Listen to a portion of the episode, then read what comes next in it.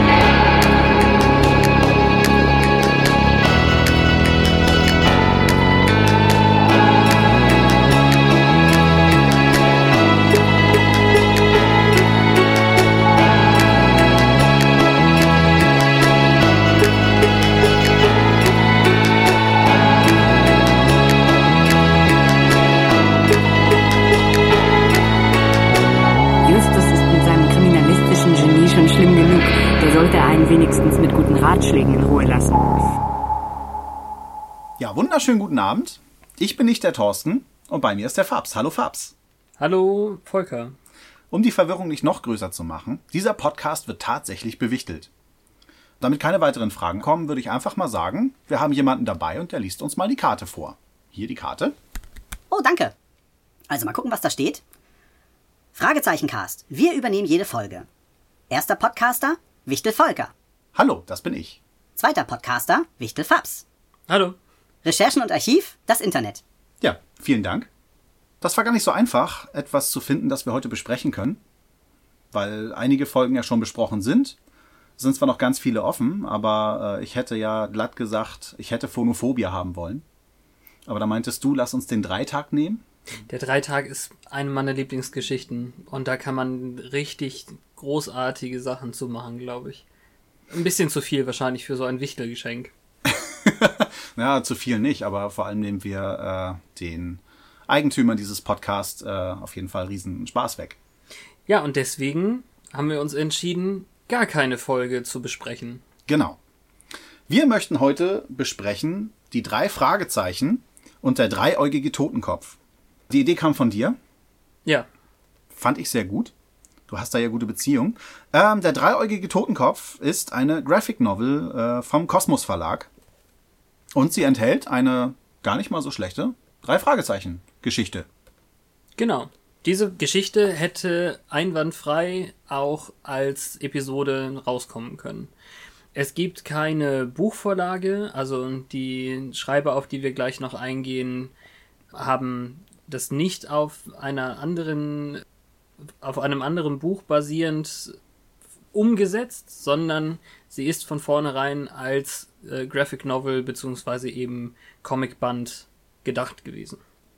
Ja, wollen wir dann erstmal aufklären, was eine Graphic Novel ist? Man hätte auch einfach Comic sagen können, aber ein Comic ist es ja nicht. Man hätte auch einfach Comic sagen können, denn sogar die Wikipedia sagt, Graphic Novel ist eine seit den 1980er Jahren populäre und aus den Vereinigten Staaten übernommene Bezeichnung für Comics im Buchformat, wobei sich diese aufgrund ihrer erzählerischen Komplexität häufig an eine erwachsene Zielgruppe richten. Oh, danke, sehr schön. In dem Fall, ja, eine erwachsene Zielgruppe, vor allem bei den drei Fragezeichen inzwischen, weil ähm, ich glaube, die, die Hälfte aller Menschen zu drei Fragezeichen Hörspielen einschlafen in Deutschland. Naja, gut, nicht die Hälfte vielleicht. Du, du kannst nicht, du kannst nicht immer diese Gesichter machen. Ja, ich konnte dir gerade nur nicht folgen. Das hörte sich so komisch an. Ja, nach neuesten Erhebungen schlafen äh, zwei von zehn Menschen zu drei Fragezeichen Hörspielen ein. Ach so, okay, ja. Ja, ja, ich übertreibe, aber die Zahl ist nicht gering. Nee, äh, ich glaube das sogar. Das kann ich mir gut vorstellen, weil äh, die drei Fragezeichen in der deutschen Popkultur ja doch schon äh, sehr weit oben stehen. Würde ich zumindest behaupten. Auch wenn ich selber kein aktiver drei Fragezeichen-Hörer bin, äh, gab es eine Zeit, wo ich mich äh, gerne in diese Hörspiele vertieft habe. Und das war nicht in meiner Kindheit. Ja, bei mir zum Glück schon. Ähm, mein Onkel hat mir 20 Schallplatten oder sowas geschenkt, als er ähm, seine Schallplattensammlung ausgedünnt hat, sagen wir so. Und so hatte ich das Vergnügen zwischen 6 und 16 wahrscheinlich immer mal wieder Schallplatten, drei Fragezeichen zu hören. Ich habe zum Beispiel äh, drüben im anderen Raum habe ich äh, Folge 1, der Superpapagei, äh, die Schallplatte. Sehr geil. Mit der Unterschrift von Andreas Fröhlich, der war ja mal zur Lesung hier. Und ich, Mhm. ich bin auch wirklich noch dabei, die anderen beiden äh, Autogramme auch noch zu kriegen dafür. Okay, cool. Ja, Schallplatten waren schon großartig. Ich meine, man hört das an dem tollen Intro vom drei Fragezeichen Pod. Da Ja. haben sie auch diese, dieses Rattern der Nadel äh, mit verbaut. Hm, ja, haben sie gut gemacht. Hat so ein bisschen was von Nostalgie immer, wenn man das hört. Ich habe die damals immer nur auf Kassette genossen. Ah, Auf Tape, das waren auch noch Zeiten. Irgendwann wurden Tapes abgeschafft und deswegen habe ich jetzt keine drei Fragezeichen-Folgen mehr zu Hause. Ja, schade. Ja. was soll's? Deswegen, also ich kenne halt vor allem die Ältesten noch am besten. Definitiv den Superpapagei und ähm, so fürchterliche Dinge den, den schreienden Wecker. Nein, wie heißt der? Der schreckliche Wecker, der Wecker des Grauens, der Weckermann! Der Wecker! Ja, ich habe ihn nicht im Kopf, wie die Folge heißt. Ich wollte gerade nachgucken, aber ich habe das Notebook ausgemacht. nee, äh, ich hatte damals in meiner Kindheit nur ein einziges Hörspiel von den drei Fragezeichen. Oh, das war die drei Fragezeichen und die gefährliche Erbschaft, die Nummer 17. Das war das einzige Hörspiel, was ich damals von denen hatte. Und dann habe ich erst wieder angefangen mit Geheimakte UFO. Ich glaube, da war ich äh, schon über 20. Und das ist noch bevor du deine Schallplatte bekommen hast. Das kann sein. ja. Auf jeden Fall ähm, in, in neuerer Zeit ähm, kam bei mir eben vor allem der Dreitag dazu.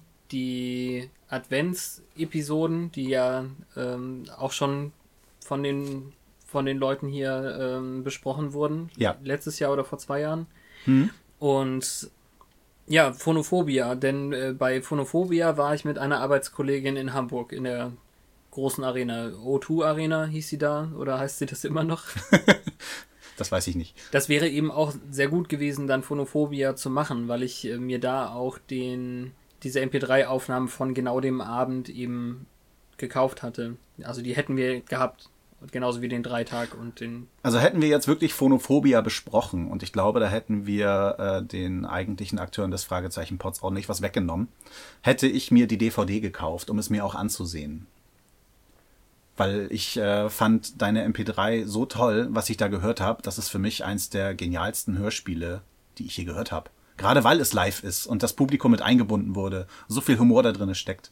Ja, das Das hätte ich mir auf jeden Fall für diesen Podcast gegönnt. Jetzt war es halt eine Grafiknovelle, was ich ja auch ganz toll finde, weil ich gerne auch Comics lese. ja. So, dann lasst uns mal anfangen. Kommen wir erstmal zu den Akteuren dieses Werkes.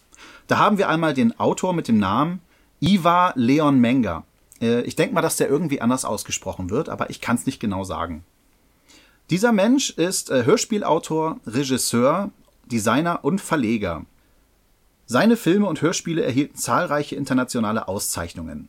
So steht es hier auf der Innenklappe der Graphic Novel.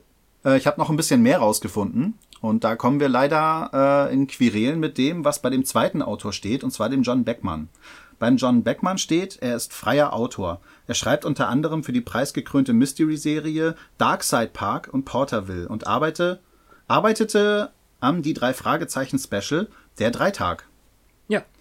Ja. Ähm, ja, finde ich merkwürdig, weil ich auf seiner Homepage nur gefunden habe, dass er für Darkside Park arbeitet. Porterville und den Dreitag finde ich nämlich bei dem Ivar Leon Menger und nicht bei John Beckmann.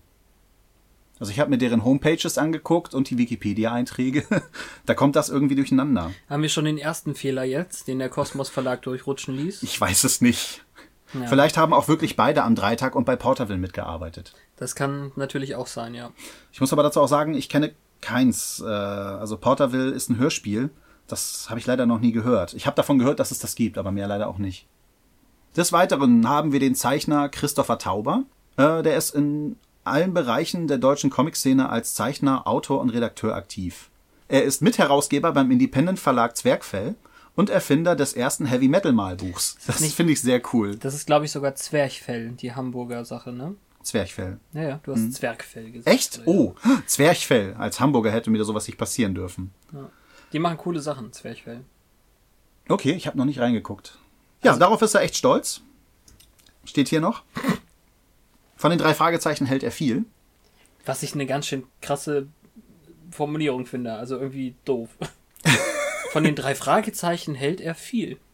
Naja. Ich habe zum Beispiel von ihm gefunden, dass er äh, gezeichnet hat Teufel und Pistolen. Da geht es um die größenwahnsinnige äh, Mona. Und ja, die bringt irgendwie ihr ganzes Umfeld durcheinander, weil sie halt größenwahnsinnig ist. Ich weiß nicht in welcher Hinsicht, aber das, was ich gelesen hatte, hat sich interessant angehört. Ja, cool. Müsste man glatt mal reinlesen. Dann haben wir noch Asia Weigand. Sie ist Comiczeichnerin mit Wurzeln in der deutschen Manga-Szene. Die macht hier das Lettering, was ich vorher auch nicht wusste, was das ist. Ich musste das mal nachlesen. Tatsächlich. Sie macht tatsächlich äh, die Buchstaben in die Sprechblasen. Ja, krass, was? Das, das fand ich erstaunlich. Ich dachte immer, Lettering hat was damit zu tun, wie die Seiten angeordnet sind oder so. Ich habe mir das Wort nie auseinandergenommen, dass es ja von Letter kommt und Buchstabe bedeutet und so. Ne? Ja. Also in, in amerikanischen Comics sind es inzwischen eigentlich schon Schriftarten, die eingesetzt werden. Da steht zwar Lettering auch noch häufig mit drin, Mhm. aber in dem Fall weiß man, dass die gute Frau wirklich alles handgelettert hat. Ja. Und sie hat tatsächlich ein Comic-Tagebuch geschrieben. Das heißt gestern noch. Da habe ich zwei Ausgaben gefunden, die es inzwischen gibt. Äh, sieht auch nicht uninteressant aus. Müsste man mal reingucken, glaube ich. Ja, und ich denke, wir können dann anfangen, uns der Geschichte zu widmen. Ganz ehrlich, ich weiß nicht, wie das heutzutage ist bei den drei Fragezeichen Sachen. Theoretisch sind die ja losgelöst von diesem alten Alfred Hitchcock Mythos, den sie in den ersten paar Sachen noch hatten. Aber selbst hier Ich glaube auch wegen Lizenzrechten. Wegen ne? Lizenzrechten, ja, wahrscheinlich. Ähm, auch hier nehmen sie aber noch Bezug auf das Ganze. Wir haben nämlich hier ein äh, schönes Vorwort noch von einem äh, mysteriösen A.H. der mit einem netten Porträt auch auf der Seite verewigt ist. Ich dachte gerade, du willst das ins Mikrofon halten. Hier schaut. Was hältst du von mir? Es ist manchmal, manchmal ist das wirklich nicht leicht. Wertes Publikum, liebe Freunde. Justus Jonas, Peter Shaw und Bob Andrews, unsere Detektive aus dem beschaulichen kalifornischen Städtchen Rocky Beach, haben wieder ein Rätsel zu lösen. Ein Bilderrätsel vielleicht? Schließlich bekommen wir die Jungs üblicherweise nicht zu Gesicht, wenn sie ermitteln. Nun, nicht ganz, aber bewegte und bewegende Bilder spielen hier tatsächlich eine besondere Rolle. Und so müssen die drei offenkundig zu anderen Mitteln greifen, um uns diesen spezial gelagerten Sonderfall näher zu bringen. Näher zu bringen. Ja. Nee, warte, gehen wir mal weiter. Es geht um einen Regisseur, um Hollywood, ums große Kino. Da bin ich sicher nicht der Einzige, den brennend interessiert, wie unsere drei Fragezeichen ihre kombinatorischen, sportlichen und kritisch hinterfragenden Fähigkeiten einsetzen, um nicht nur ihrem Gegner, sondern auch dem Polizeikommissar am Ende die entscheidende Nasenlänge voraus zu sein. Viel Vergnügen beim Schauen und Lesen. Herzlich. Man könnte auch sagen Mr. A.H. Sincerely, Alfred Hitchcock. Wie geht denn die Geschichte los? Die Geschichte startet, wie üblich, auf dem Schrottplatz. Auf dem Schrottplatz, wo gerade Justus und Bob versuchen, eine Kiste von Onkel Jonas äh, Lastwagen runterzuhieven. Siehst du, zu dem Zeitpunkt wusste ich ja noch gar nicht, wer wer ist. Weiß nicht, sagen Sie nicht schon gleich Justus jetzt? Und äh, Ich habe halt immer irgendwie versucht, äh, die Bilder von den Jungs äh, mit den Stimmen, die ich aus den Hörspielen kenne, in Verbindung zu bringen.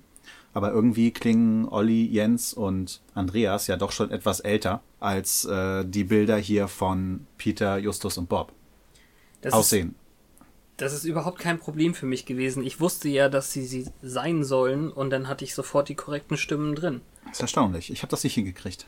Ja, die drei versuchen auf, äh, zwei versuchen auf jeden Fall eine Kiste äh, runterzuladen. Und da kommt Peter dann an mit äh, kalten Getränken. Und da gibt es dann auch gleich ein Missverständnis, äh, auf das Bob die Kiste von der Ladefläche runterschiebt und ja, die Kiste Du runterfällt. kannst die wirklich nicht auseinanderhalten. Justus schiebt und Bob Justus. Ah, kann. Ja, da, da haben wir schon den Kritikpunkt. Volker kann anscheinend die Figuren nicht voneinander unterscheiden. Die Zeichnungen sind gewöhnungsbedürftig, kann ich äh, absolut verstehen. Es ist nämlich alles in einem grau-bläulichen Ton äh, gehalten. Also es gibt eigentlich Ja, es nur, gibt kein Kolorit, ne? nur Richtiges. eigentlich nur drei Farben, weiß, schwarz und, und dann eben dieses blau-grau. Was mich nicht stört, aber ich bin auch verschiedene Stile gewohnt, also nicht nur die Ami-Comics. Ich kenne halt nur die Ami-Comics. Für mich war das was völlig Neues. Obwohl man sagen muss, äh, dass man den dreien schon ihr eigenes Aussehen gegeben hat. Also Bob äh, trägt zum Beispiel eine Brille, woran man ihn äh, gut erkennen kann.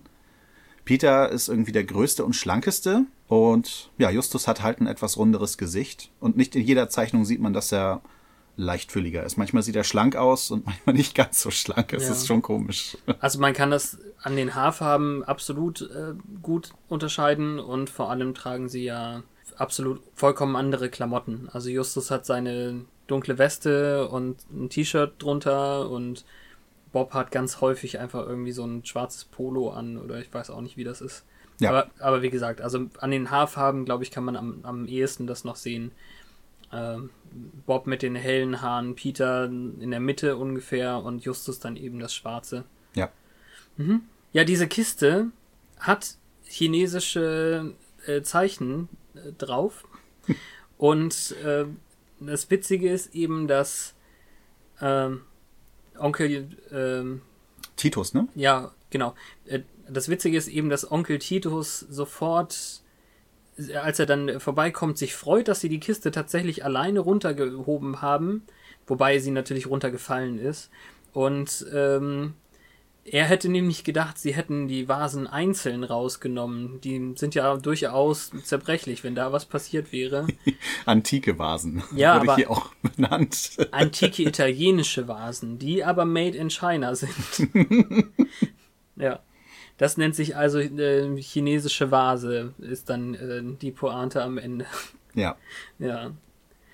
Also das war auch wirklich schon der, der erste Flachwitz, den ich. Das kommt dann unter Kritik. Äh, die erste Kritik auch da, man muss ein bisschen drüber hinwegkommen, finde ich. Durch den Zeichenstil und vielleicht, weil ähm, der Zeichner, Herr Tauber, oder wie war es jetzt, Teubner? Tauber. durch den Zeichenstil von dem Herrn Tauber ähm, hat er, also er hat dann einfach die chinesischen Zeichen im letzten Bild einfach weggelassen und das fand ich total irritierend. Sie liegt ja jetzt auf der Seite, was total in Ordnung ist. Das heißt, die Banderole ist in der Mitte der Kiste, aber auf dem letzten Bild ist dann plötzlich gar nichts mehr zu sehen. Ja. Also in, in so einer Drei-Fragezeichen-Graphic Novel, wo man durchaus nochmal zurückblättern möchte, um bestimmte Dinge, die später gesagt werden, nochmal tatsächlich wiederzufinden, äh, fand ich das dann äh, nachsichtig irgendwie. Mir ist es nicht mal aufgefallen. Oh. Ja, weil ich an der Stelle nicht mehr zurückgeblättert habe. Ja, du musstest ja nicht mal zurückblättern, das ist eine Doppelseite. Naja, später ist es so. es, ist, es ist ja nicht von Belang, dass da jetzt noch die Ja. Schrift draufsteht. Das wollte ich damit sagen. okay, ja, verstehe. Es gab ja andere Sachen, wo man dann zurückgeschlagen hat. Ja. Insgesamt ist es dann einfach so, dass Tante May, Tante, nein, Mathilda, Tante Mathilda, Ich kenne Tante Mathilda gar nicht. Was? Die ist mir in den Hörspielen nie aufgefallen. okay. Ich finde, sie ist ein bisschen zu jung hier. Also auch, also Onkel Titus kann ich total nachvollziehen, das geht. Aber Tante Mathilda ist mir ein bisschen, bisschen zu jung, jung geraten. Ja, ich finde schon, dass sie so ein bisschen wie mit 40 aussieht. Okay. Die, Könnte ich abnehmen. Gut gehalten halt, ne? Nicht geraucht, nicht gesoffen. ja, die geht bei mir halt mit der Stimme dann nicht überein. Ach so. Tatsächlich. Also, ich habe die Stimme nicht im Kopf. Also wie gesagt, Ja. mir ist sie nie aufgefallen. Ja. Vielleicht habe ich immer die falschen Hörspiele gehabt. So muss es wohl sein. Also die sagt jedenfalls, hey, bei euch im Trailer, im, im Wohnwagen klingelt's die ganze Zeit. Kann wohl ein neuer Fall sein. Ja, alle drei wollen dann auf jeden Fall gleich in den Wohnwagen äh, gehen. Aber äh, Onkel Titus möchte natürlich die Kiste noch weggeräumt haben. Und so müssen Justus und Bob die Kiste wegräumen.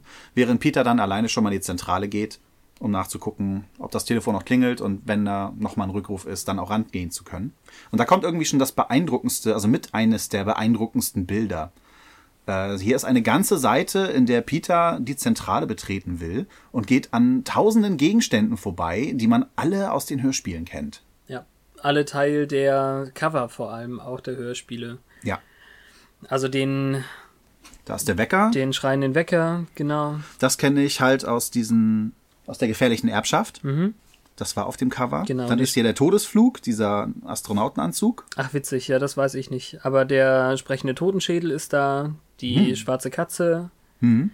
Ich weiß nicht, ob dieses, diese, ähm, dieses Fan-Fun irgendwie mal ein Comic oder so auch war. Ich weiß es nicht. Also die Büste musste irgendwas gehören, garantiert. Die habe ich schon mal gesehen auf dem Cover, ja. Und das, dann, das weiß ich, diese indische Statue, dass ich die auch hatte. Und dieser Sportschuh gehört zu diesem Fußballfall. Wahrscheinlich. Ganz, ja. ganz viele äh, Kassetten liegen da vor allem auch rum. Es gab einen Fall mit Handy, hundertprozentig. Und ähm, ist das nicht einer der, der Vogelkäfige zum Superpapagei? Ich habe den Super Papagei, muss ich ehrlich gestehen, nie gehört. Oh, Volker, das machen wir gleich im Anschluss. Ja, scheint so. Müssen wir machen. Ja, auf jeden Fall. Ähm, sag nochmal, was wollte ich jetzt gerade sagen? Achso, ja, da ist auch der das Bild, also einige, einige Gemälde, die in den verschiedenen Fällen vorkamen. Gemälde sind nämlich ziemlich häufig, finde ich, in, ähm, in drei Fragezeichen Sachen. Ich habe so langsam das Gefühl, du hast viel mehr drei Fragezeichen gehört als ich. Ja, definitiv. Deswegen versuche ich auch weniger zu reden als du. ja. Du bist kläglich gescheitert. Ja, Peter, und das wusste ich nicht, geht auch durch einen Geheimgang in den Wohnwagen. Das fand ich auch äh, sehr merkwürdig. Ja, also anstatt die Tür zu betreten, geht er ähm, durch den Geheimgang. Der muss vielleicht äh, früher mal installiert worden sein, damit man die Tür nicht aufmachen muss, um mögliche, weiß ich nicht, Bombenverwanzungen oder was auch immer zu umgehen. Tja. Daran kann ich mich nämlich auch echt nicht erinnern. Ich kann mich auch nicht erinnern, dass es einen Geheimgang gab. Ja. Aber viele tolle Details, also selbst in dem vielleicht gewöhnungsbedürftigen Stil, aber man erkennt super viel. Also um das nochmal, äh, es ist ein einfacher Stil. Nicht der einfachste Stil, es sind keine Strichmännchen, aber es ist doch eher ein einfacher Stil im Vergleich zu amerikanischen Superhelden-Comics. Ja, es ist nicht so nicht so eins zu eins realistisch. Es ist abstrahiert. Also ein bisschen abstrakter. Ja, Ja. Und dann eben so, so Details, die mir dann einfach aufgefallen sind, wie zum Beispiel das Vertigo-Poster, Vertigo-Poster an der Wand und da ist auch irgendwo das Psycho-Poster, also alles noch Anspielungen an Alfred Hitchcock. okay. Wow. Ja, ist richtig cool. Was mich tatsächlich, also ich habe die neueren Sachen jetzt leider tatsächlich nicht gehört, aber ich dachte, Blackie wäre immer noch da. Also man sieht leider keinen Papageien mehr in keinem einzigen Bild. Ah, Ich bin gerade im Überlegen, das letzte, was ich gehört habe, war GPS-Gangster. Aber da habe ich gar nicht mehr drauf geachtet, ob der noch da ist oder nicht. So hatte ich dann leider das vertraute Geräusch ähm, nicht im Kopf beim. Genau. Ja, äh, Peter ist dann halt in der Zentrale, liest ein Buch, schläft ein, fällt von der Couch und das Telefon klingelt. Ja, vor allem, er fällt von der Couch und dann klingelt das Telefon. Ja, er schläft erstmal noch weiter auf dem Fußboden.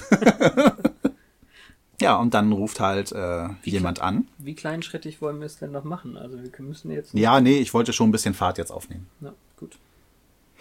Peter geht dann auch ran äh, und erhält halt äh, die Nachricht, kommt schnell, ich brauche dringend eure Hilfe. Ich bin in großer Gefahr, ich erkläre euch alles später, kommt zu mir nach Hause, kommt schnell. Rexford Drive, Beverly Hills, Los Angeles. Große Villa am Ende der Straße, Hausnummer 2510. Ja, das ist alles, was die aus diesem Anruf entnehmen können und äh, diskutieren dann erstmal darüber, haben wir einen Fall oder haben wir keinen. Ja, nach einem kurzen Gespräch äh, machen die drei sich dann auf in dem Käfer von Bob. Und dann hat man hier eine Fahrt nach Los Angeles, äh, während quasi ein Vorspann gezeigt wird. Naja, also es steht eben dick die drei Fragezeichen in dem abgewandelten Schriftgrad, den hat wahrscheinlich die junge Frau äh, gelettert Ja. per Hand.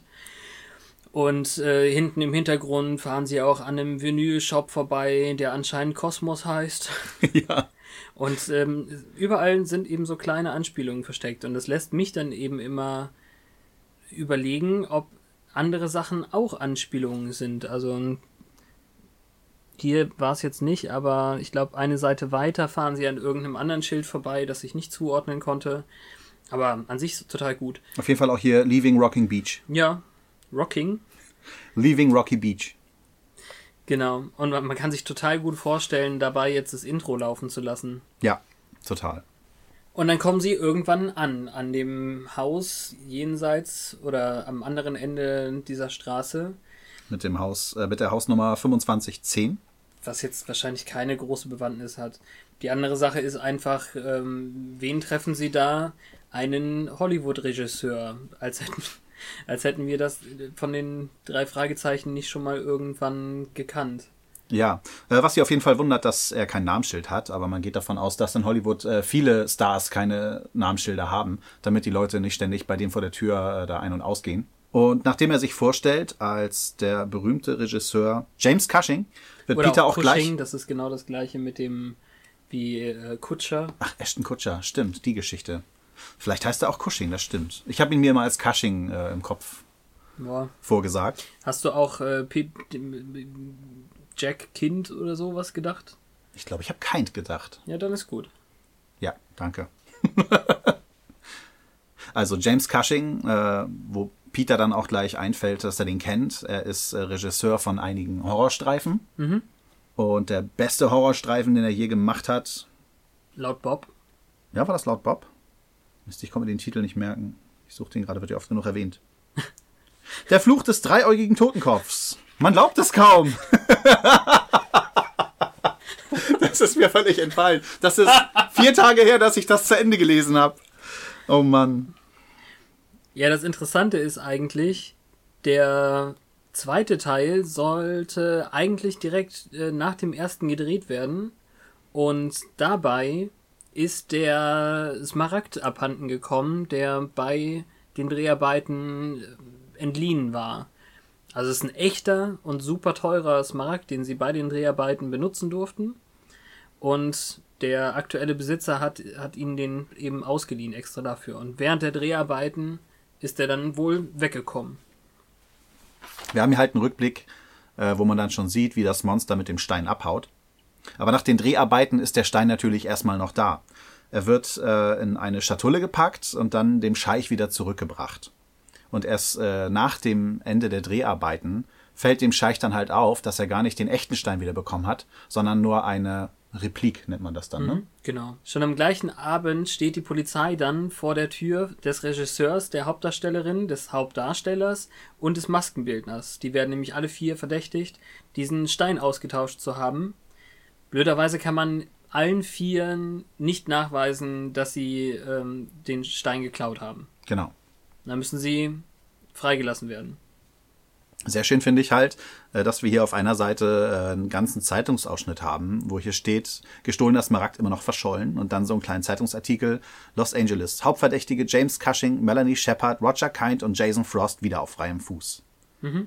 Und die Werbung darunter, der Frozen King A+, so einer steht auch im Wohnwagen bei den drei Fragezeichen auf Ach der so. Seite davor. Okay. Das sind alles interne Anspielungen, die du überlesen hast. Äh, ja, das mit dem habe ich überlesen. Äh, Was mich halt interessiert, hier unten steht noch mal was mit äh, FBI steht vor einem Rätsel. Oregon. Angst macht sich breit in einem kleinen Küstenstädtchen Harmony Bay. Offenbar haben Anwohner des sonst so friedlichen Ortes ein seltsames Wesen gesichtet, das sich unter dem Bett versteckt. Derartige Vorkommnisse sind in Harmony Bay nicht neu. Ähnliche Sichtungen gab es bereits im Jahr 1983. Das FBI hat die Ermittlungen aufgenommen. Das hat ja nun gar nichts mit der ganzen Geschichte zu tun. Klingt aber interessant, als würde es vielleicht in einem folgenden Hörspiel oder in einem vorigen Hörspiel schon mal vorgekommen sein. Ich kann mir gut vorstellen, dass das vielleicht einfach mit ähm, anderen Sachen zu, äh, zusammenhängt. Also scheinbar gibt es eine, ein anderes Hörspiel, ein gratis Hörspiel über Monster 1983, wo es, wo es dann in Harmony Bay so vor Ach. sich geht. Okay. Also ich glaube, das ist, das wird wahrscheinlich eine, eine Hörspielszene, interne Anspielung sein dann. Ah, cool. Auch Die, nicht schlecht. Die andere Frage ist, ob da andere beteiligt sind. Vielleicht der Schreiber selber? Ja, das kann natürlich sein. Wir haben ja beide, ähm, sind ja Autoren für Hörspiele. Unter anderem. Ja, nachdem die drei dann den James Cushing ordentlich ja. befragt haben. Iva Leon Menger. Ah, okay. Ja. Er hat, er hat dann eine kleine Anspielung auf seine eigene Hörspielreihe reingeschummelt. Cool. Hätte ich auch gemacht. ja, nachdem die drei äh, den James Cushing ordentlich befragt haben und den Fall aufgenommen haben, natürlich haben sie auch äh, das obligatorische, hier ist unsere Karte. Zelebriert? Ja, Ja, ich wusste nicht, wie ich das sagen soll. Ja, deswegen. Wir beenden einander die. Sätze. Ja, jetzt hast du es richtig gemacht. Du hättest Sandwiches sagen müssen. Wieso Sandwiches? Ach so. Es gibt so viele, so viele, so viele Dinge, die genau auf diese Variante äh, abspielen. Ähm, das gibt's, glaube ich, bei How I Met Your Mother auch zwischen Lily und Marshall einmal. Ja. Und ähm, unter anderem bei deinem Lieblings, bei deinem Lieblingsfilm Frozen ist das Teil von äh, Ja, dieses eine Lied, ich weiß. Das wollte ich doch gerade sagen. Ja. Also Mr. Cushing sitzt auch im Rollstuhl. Scheinbar ist er ein bisschen älter. Er sagt auch einmal, dass er von vielen schon für tot gehalten wird, weil er sich so versteckt hat seit dem Vorfall. Und dieser kränkliche Herr Cushing äh, erzählt dann von dem eigentlichen Grund, äh, warum es jetzt so akut ist, dass er die drei Fragezeichen braucht. Genau. Denn das haben sie sich noch gefragt. Äh, und dann krempelt er sein Ärmel hoch vom linken Arm und dort sieht man eine Tätowierung. Diese Tätowierung sieht aus wie ein dreiäugiger Totenkopf und damit ist er morgens aufgewacht. Natürlich hat man ihn befragt, äh, dass er davon nichts gemerkt hat und so. Das Einzige, was er wusste, dass er abends beim Lesen eingeschlafen ist und morgens mit der Tätowierung aufgewacht, äh, morgens mit der Tätowierung aufgewacht ist und richtig starke Kopfschmerzen hatte. Ja. Ja, und somit sehen die drei halt, dass sie einen Fall haben und machen sich erstmal wieder auf den Weg nach Hause. Zwischendurch halten sie an einem Diner an und besprechen den Fall. Und weißt du, was das Coolste daran ist? Ist dir auch entgangen. Wahrscheinlich. Guck mal, wer da hinter ihnen in dem anderen Booth sitzt. Oh nein! Alfred Hitchcock hat seinen Auftritt. Ist ja irre. ich weiß gar nicht, ob Alfred Hitchcock in jedem seiner Filme einmal kurz zu sehen war, aber das ist ja so eine seiner Dinger gewesen, dass man ihn immer irgendwo sehen konnte. Das machen auch ganz viele Regisseure. Ja, ich weiß, dass meine Mutter mich einmal bei einem Alfred Hitchcock-Film darauf hingewiesen hatte, dass er gleich zu sehen sein wird, als er in den Bus einsteigt oder so. Das ist, sonst ist mir sowas nie aufgefallen. Okay, hier äh, der Regisseur, dessen Namen ich nicht aussprechen kann, M. Night Shyamalan oder wie der heißt. Shamalama Ding Dong. Der war in seinen Filmen ja auch immer irgendwie zu sehen. Ja.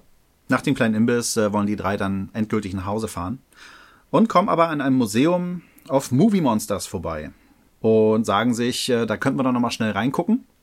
Passt ja auch zum Fall. Genau. Ja, und dann gehen die drei da wirklich rein, auch wenn es ein bisschen teuer ist. Ich glaube, Peter hatte das nicht so gefallen. Hast du denn da wenigstens drauf geachtet, worauf die ganzen Poster und Monster Anspielungen sind? Da sind 1001 ähm, Fortsetzungen von ganz vielen Horrorslashern drin. Naja, äh, mir ist Bigfoot aufgefallen und da muss ich immer an Harry und die Hendersons denken. Naja, gut. Das ist jetzt am wenigsten Horrorfilm. Ja. Mir ist schon äh, ein bisschen was aufgefallen, aber da ich nicht so der Horror-Freak bin, war mir das ziemlich egal. Obwohl hier, dieser Elefant, der ist mir da auch schon aufgefallen, dieser lustige. Den habe ich nicht verstanden. Ja, wer Ein weiß. Ottifant ist es nicht. Obwohl der Rüssel so ein bisschen gekringelt ist. Ja, sehr wahrscheinlich nicht. Also, darunter steht auf jeden Fall Danger Possessed. Und das heißt, der ist von etwas besessen. Und ich weiß nicht, in welchem Horrorfilm Sch- Kuscheltiere besessen sind. Vielleicht ist das Friedhof der Kuscheltiere. Nein. Das ist Quatsch. ähm, ja, aber alleine die, diese ganzen ähm, Fortsetzungsbekundungen an den Wänden. Also Bigfoot ist jetzt nicht unbedingt das, woran ich dachte. Ich kenne auch keinen Bigfoot-Film, der irgendwie böse ist. Also hier hinter zum Beispiel, da ist die Jason-Maske und irgendwas mit 13. Der Freitag der 13. wird das sein, ne? Ja, ich weiß. Aber mit so vielen römischen Oh, ja, Buchstaben stimmt. dahinter, die x-tausendste. 20, 20, se- 26 ist das. Ja, ja, eben. Freitag der 13. Teil 26. Den will jeder sehen. Genau. Also einfach nur so kleine, eingebaute, witzige Stellen. Ja, ein bisschen was erkennt man auf jeden Fall. Genau. Denke ich mal, wenn man dem Genre zugetan ist. Ja, Bob gefällt's auch besonders. Der möchte noch ein Foto machen für seine Monster Horrormonster-Sammlung. Genau, weil hier ist eine Ecke, wo ganz viele Monster quasi als äh, Schaupuppen aufgestellt wurden. Man könnte sagen, später wird es vielleicht nochmal wichtig. Könnte man denken, ja. Auf jeden Fall haben die drei nachher das Gefühl, dass sie nicht äh, nichts Aufregendes gefunden haben, auch nichts, was äh, James Cushing angeht, was interessant sein könnte. Und ja, verlassen das Museum dann wieder und fahren zurück zur Zentrale. Als die drei dann den Wohnwagen betreten, sind sie völlig überrascht, weil ihnen eine Stimme entgegenkommt. Der Smaragd gehört mir. Mir allein. Ihr werdet sterben, wenn ihr weiter meinen Smaragd sucht. Danke, Ego. Ja, gut.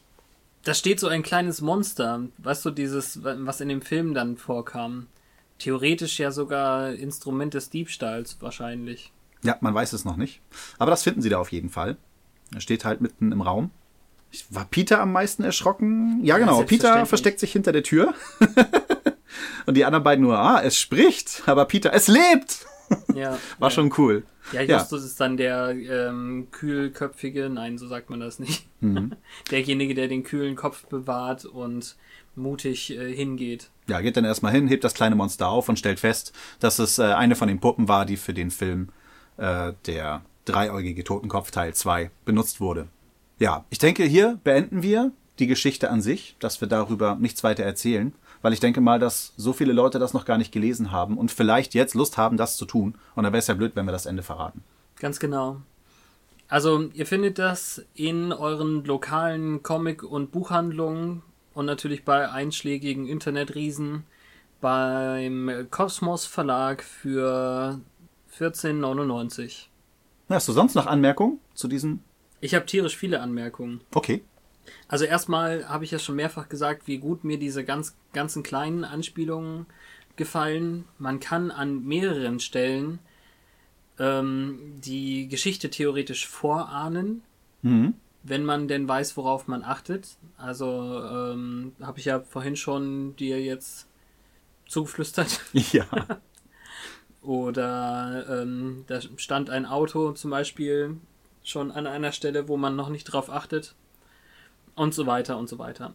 So kleine Sachen, die man, wo man eben wirklich zurückblättern möchte, um das nochmal nachzuprüfen. War Das habe ich ja auch so? öfter gemacht, ja. Hm. Hab ich! Nur nicht an jeder Stelle, wo du es getan hast. Ja. Ja, also an, an Figuren, die wir da äh, kennen, also unsere drei Detektive selbstverständlich, die äh, Tante, den Onkel und äh, Inspektor Cotter. Inspektor Cotter, genau. Hm. Aber sonst äh, kennen wir ja von den Leuten, die da vor, vorkommen, niemanden.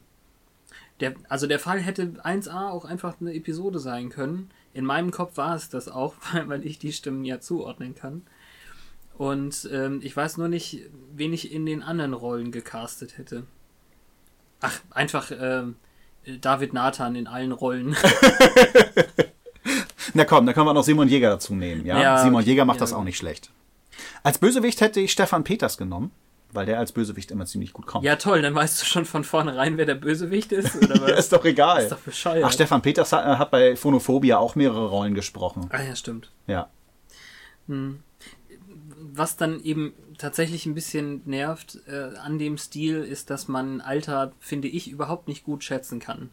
Diese Schauspielerin sieht so überhaupt nicht älter aus als früher in den Rückblenden, wohingegen der ähm, Regisseur im Rollstuhl deutlich gealtert aussieht und die anderen beiden, glaube ich, auch.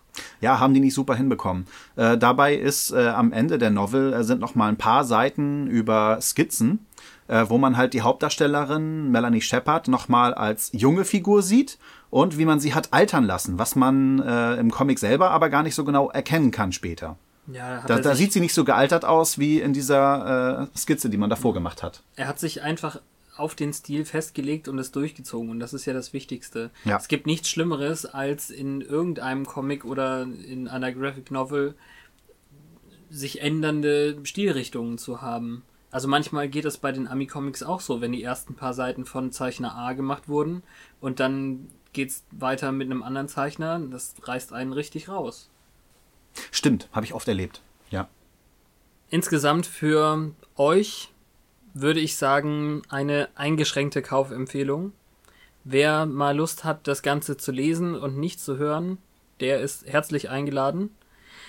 aber es ist eben doch ein aktives Ding. Wenn man vielleicht, also wenn man entweder nicht so regelmäßig Comics liest und da, äh, sich da erstmal ein bisschen reindenken muss, ist es schwierig. Und insgesamt ist ja Lesen eine etwas aktivere Sache, als einfach nur Hörspiele zu hören.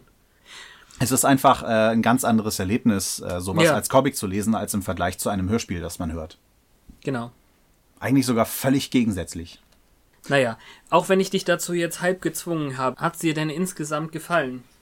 Hm, Ja, ich war ähm, vielerlei Meinung. Äh, als ich angefangen hatte, das zu lesen, dachte ich so, es wirkt irgendwie doch wie eine gekürzte Hörspielfassung, weil man äh, so ein Comic doch ziemlich schnell wegliest im Vergleich zu dem, was man hört. Also gefühlt, für mich zumindest. Äh, sie ist ein bisschen kurz gehaltener, nicht so ausführliche Dialoge wie zum Beispiel in den Hörspielen. Das meine ich. Ja, aber beim Hörspiel darf man ja auch. Äh, beim Hörspiel muss man ja auch alles beschreiben, was man sieht. Und hier siehst du, wenn du genau hinblickst, schon ganz viel von der Szenerie. Ja. Beim Weiterlesen habe ich dann aber gemerkt, dass es trotzdem dazu führt, dass man das Gefühl hat, eine vollständige Drei-Fragezeichen-Folge bekommen zu haben. Was mich sehr positiv beeindruckt hat. Von dem her würde ich sagen, dass sich das auf jeden Fall für mich gelohnt hat. Das ist doch schön. Das freut mich. Eine Sache, die mich irritiert, äh, liegt einfach in der Geschichte. Das ist eine Sache, die können wir jetzt nicht weiter äh, behandeln ohne Spoiler. Und das andere ist irgendwie, kann ich mich nicht dran erinnern, dass die Bösewichte in den Hörspielen sonst immer diesen Scooby-Doo-Satz fallen lassen.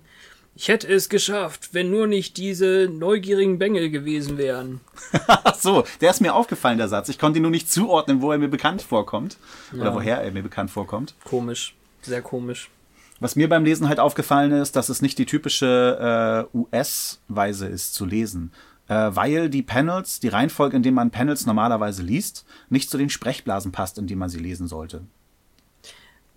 Das ist, ist auch wieder so eine Stilsache. Also man kann natürlich ein normiertes Panel-Sprechblasenmuster nehmen. Ja, es ist schon komisch, dass du äh, ein Panel liest, dann musst du eins überspringen, das äh, über mehrere Panels quasi verteilt ist, das auf der anderen Seite lesen, dann gehst du wieder zurück, äh, liest das Panel unter dem ersten und dann kannst du das in der Mitte lesen. Das ist aber nicht immer so. Also ganz ehrlich, das ist vielleicht auf zwei, drei Seiten so. Ja, es ist nur an zwei Stellen gewesen, wo ich Ja. beim Lesen durcheinander gekommen bin. Ich hatte viel größere Probleme mit dem großen Band äh, Final Crisis, den du mir ausgeliehen hattest, weil bei unseren dicken Trade Paperbacks mit, keine Ahnung, zehn Heften drin oder sowas, es super schwer ist, diese Mittelseite richtig lesen zu können.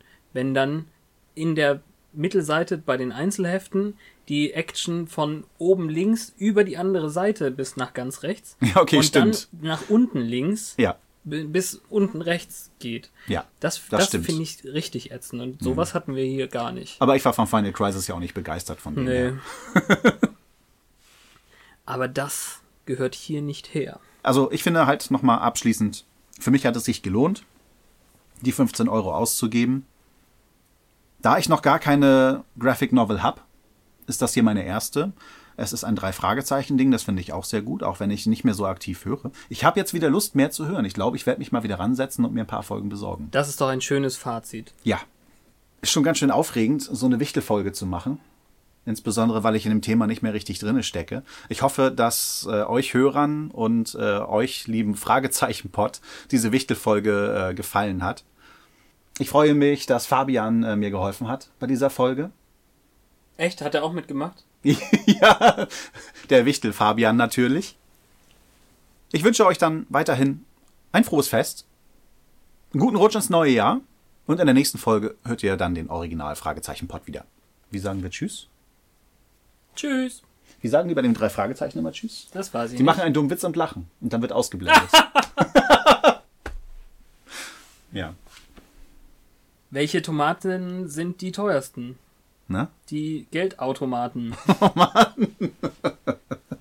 Okay.